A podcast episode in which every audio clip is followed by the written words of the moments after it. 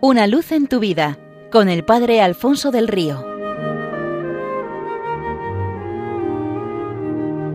Un cordial saludo para todos los oyentes de Radio María desde el Seminario Diocesano de Getafe.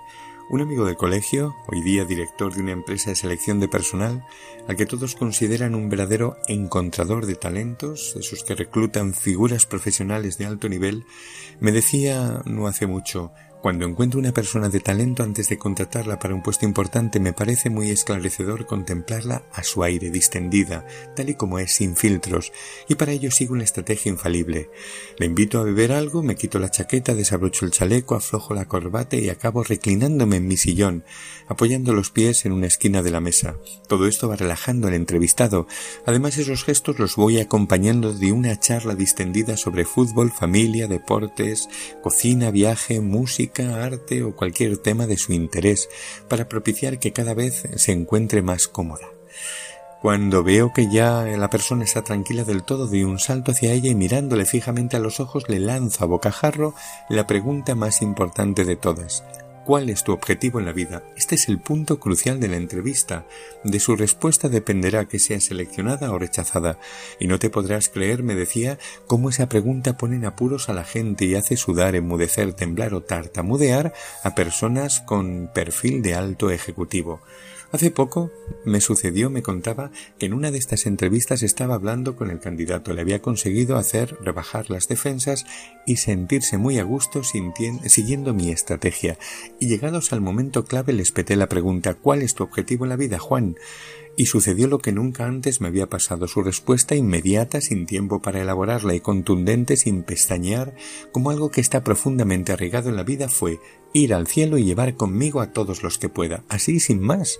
Es la primera vez en mi vida que me han dejado sin palabras, y tras el shock de aquella respuesta me di cuenta de que tenía delante uno de los mayores talentos que jamás había encontrado. Tenía la sensación de haber dado con un valioso diamante y lo que hacía allí mismo para un puesto de responsabilidad, pero no para la clientela, sino para mi propia empresa. Un tío con esa altura de miras y esa convicción no podía dejarlo escapar, y te aseguro que fue un verdadero acierto. Es una pasada. La ascensión del Señor a los cielos nos muestra la meta de nuestra vida, subir a donde Él ha llegado como cabeza nuestra para poder estar con Él y compartir su gloria eternamente. Este objetivo nunca se nos ha de desdibujar, debe presidirlo todo. Cuanto configura nuestra vida cotidiana debe de contribuir a alcanzarlo, y alcanzarlo no solo para nosotros mismos, sino también para los demás, porque al cielo no se llega solos, sino en compañía. También se cuenta que la noche es un momento de particular actividad en el interior de un bosque. Muchos animales salen entonces a cubrir sus necesidades materiales. Se encuentran, saludan, charlan entre sí. Un día un tejón y una comadreja se encontraron cuando iban por el bosque buscando algo que comer.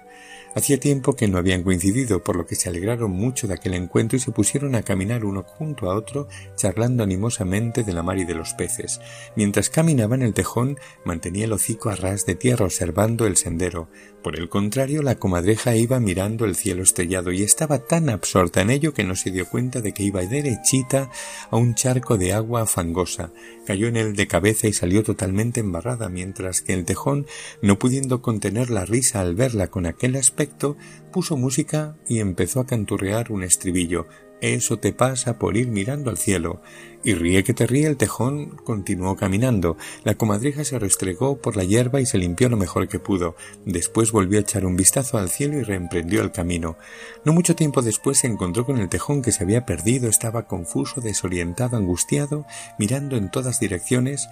No te preocupes, amigo mío, le animó la comadreja, yo te guiaré hasta tu madriguera. Y poco tiempo más tarde estaban ante su cueva. ¿Cómo lo has conseguido si yo que iba mirando cuidadosamente el suelo me he perdido? Preguntó el tejón. Mirando al cielo, respondió la comadreja.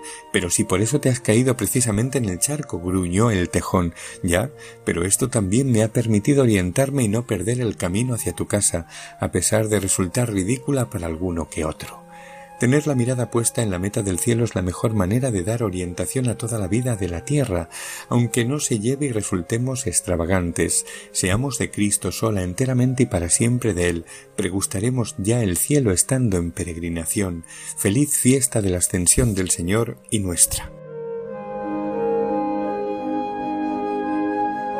Una luz en tu vida con el Padre Alfonso del Río.